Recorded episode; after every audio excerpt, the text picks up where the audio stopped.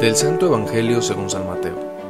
En aquel tiempo, Jesús dijo a sus discípulos, Les aseguro que si su justicia no es mayor que la de los escribas y fariseos, ciertamente no entrarán ustedes en el reino de los cielos. Han oído que se dijo a los antiguos, No matarás, y el que mate será llevado ante el tribunal. Pero yo les digo, todo el que se enoje con su hermano será llevado también ante el tribunal el que insulte a su hermano será llevado ante el Tribunal Supremo, y el que lo desprecie será llevado al fuego del lugar del castigo. Por lo tanto, si cuando vas a poner tu ofrenda en el altar te acuerdas allí mismo de que tu hermano tiene alguna queja contra ti, deja tu ofrenda junto al altar y ve primero a reconciliarte con tu hermano, y vuelve luego a presentar tu ofrenda. Arréglate pronto con tu adversario, mientras vas con él por el camino no sea que te entregue al juez, el juez a la policía y te metan a la cárcel. Te aseguro que no saldrás de ahí hasta que hayas pagado el último centavo. Palabra del Señor. Hola, ¿qué tal? Soy Jonathan Arias, presbítero. Viernes de la primera semana de Cuaresma. Viernes 11 de marzo. Nos vamos involucrando poco a poco en este camino que nos lleva hacia la Pascua. Y de verdad que cada día sea un paso para esta vivencia de quien tiene siempre la última palabra. Es Dios, es la vida, es la resurrección. Mientras tanto, hoy nos damos cuenta que hay situaciones, que hay momentos que nos obstaculizan o que pueden frenar o que pueden incluso eh, pues nublar la mirada, opacar las relaciones y la mejor forma de la cual sueña Dios para nosotros es un buen tiempo para dejar que el Espíritu de Dios nos empuje y nos anime siempre a dar un paso hacia adelante, hacia la reconciliación y hacia el perdón.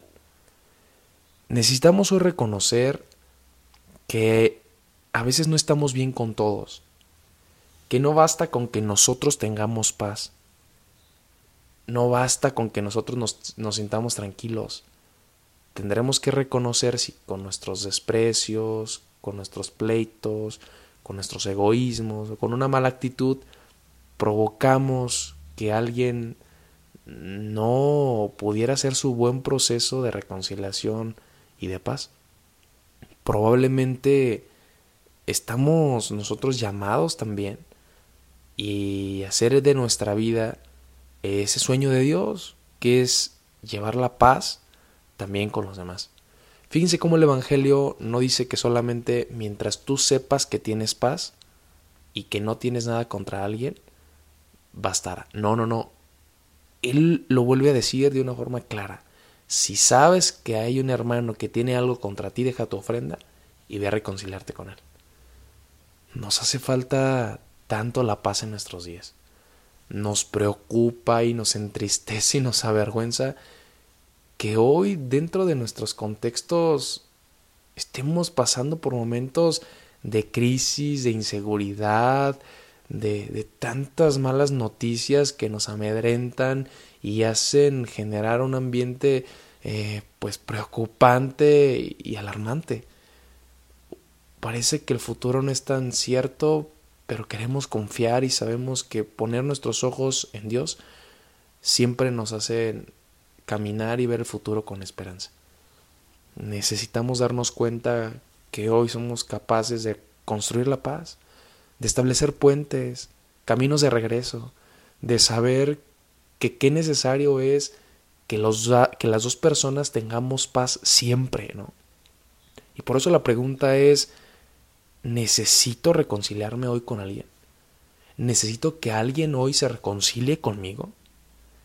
Hay alguien que necesite paz.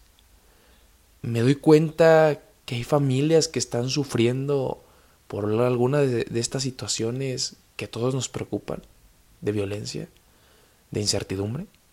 ¿Cómo puedo yo construir la paz? ¿Cómo puedo yo construir la paz juntos, junto con ellos? ¿Dónde necesito llevar esa paz, esa reconciliación y ese perdón? Siempre hay tiempo para la reconciliación. Siempre hay tiempo para la esperanza. Siempre hay tiempo para la paz. No dudemos que el Señor siempre quiere la paz para nosotros. Y nosotros podemos empezar a construirla y hacerla presente donde pareciera que no es posible. Hagamos oración. Señor, ayuda que nuestro corazón quiera el perdón. Ayuda que nuestra vida construya la paz. Esto fue Jesús para Millennials. Hasta pronto.